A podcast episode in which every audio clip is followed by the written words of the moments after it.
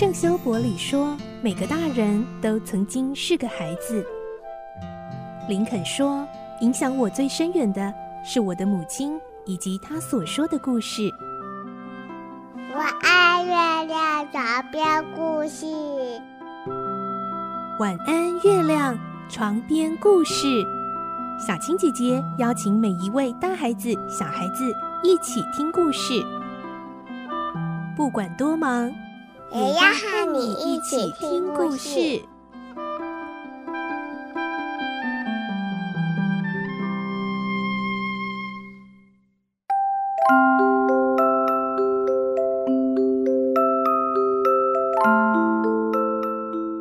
晚安，欢迎你和我们一起听故事。我是小青姐姐，我们继续来听伊索的故事。今天是第十集，我们会听到。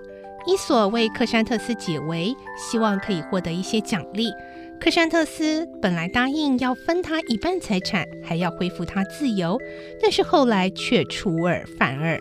来听今天的故事：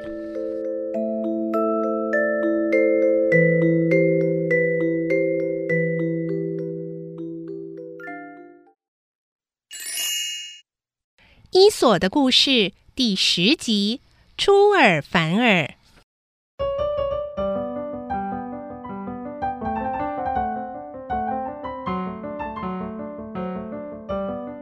几天后，克山特斯带伊索一起出去逛街，看到了一座纪念碑，就站在那里观看。伊索指着碑上的一排罗马字，问克山特斯那是什么意思。克山特斯看了半天也没看懂。伊索说：“老板啊，前天我为您保住财产，您一点表示也没有。今天我从碑上的文字发现了财宝，您要怎么样报答我呢？”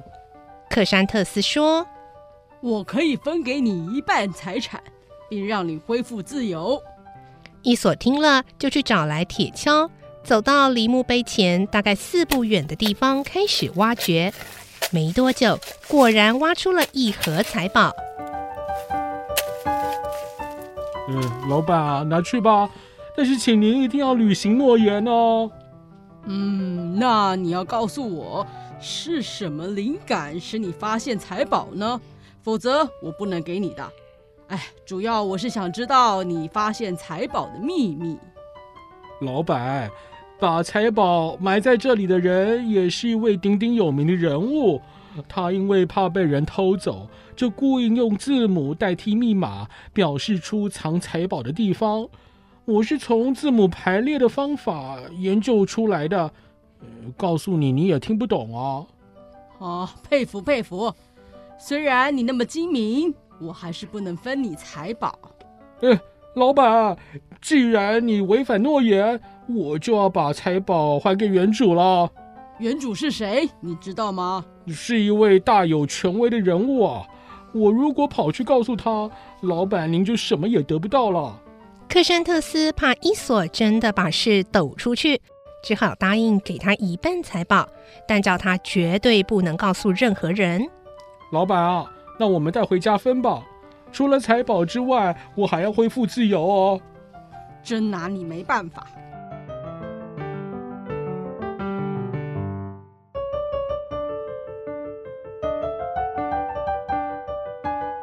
回到家后。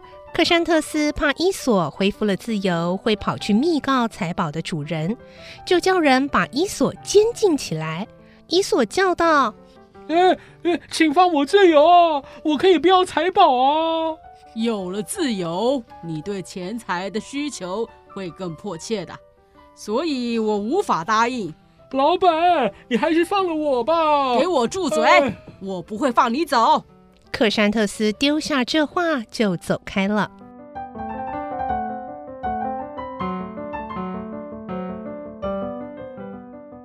几天后，当地为了要选出一位品性好、有见解的人来掌管行政要务，民众都到广场集合。从都城派来监选的官员，把一枚圆形官印放在正中的桌子上。选举完毕。突然有一只老鹰从天空飞下来，把官印给咬走了。民众看到这个情形，以为是神在警告他们将发生事故，大家心情都很沉重。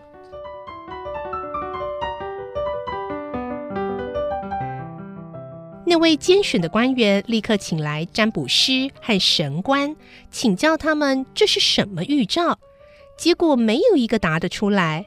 后来有一位老公公从人群中走出来说：“各位难道遗忘了克山特斯先生？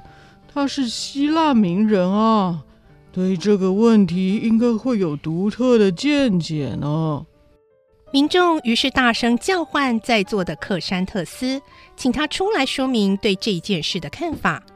克山特斯一时想不出合理的说明，就请大家给他思考的期间。到了快散会的时候，那个衔着官印的老鹰又飞下来，把官印丢在一个公众奴隶的膝盖上。民众于是又要求克山特斯来解说这第二个谜题。可是克山特斯怎么想也想不出来。哎，到底是什么预兆呢？啊，对了，何不回家找伊索问问？散会后，他就匆匆的赶回家。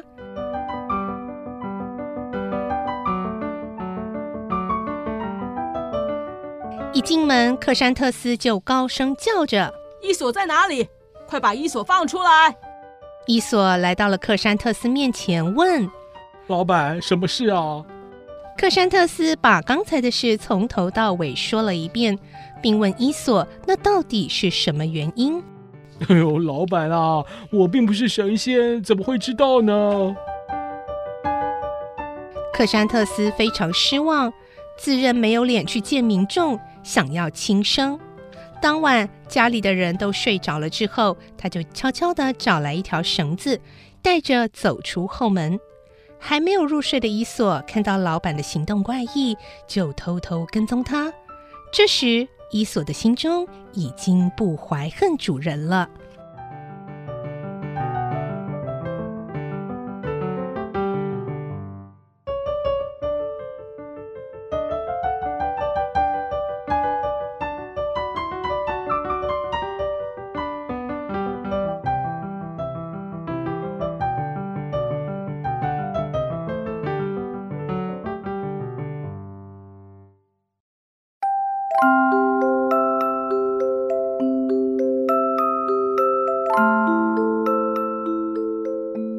今天的故事就先听到这里喽，明天再继续来听伊索的故事。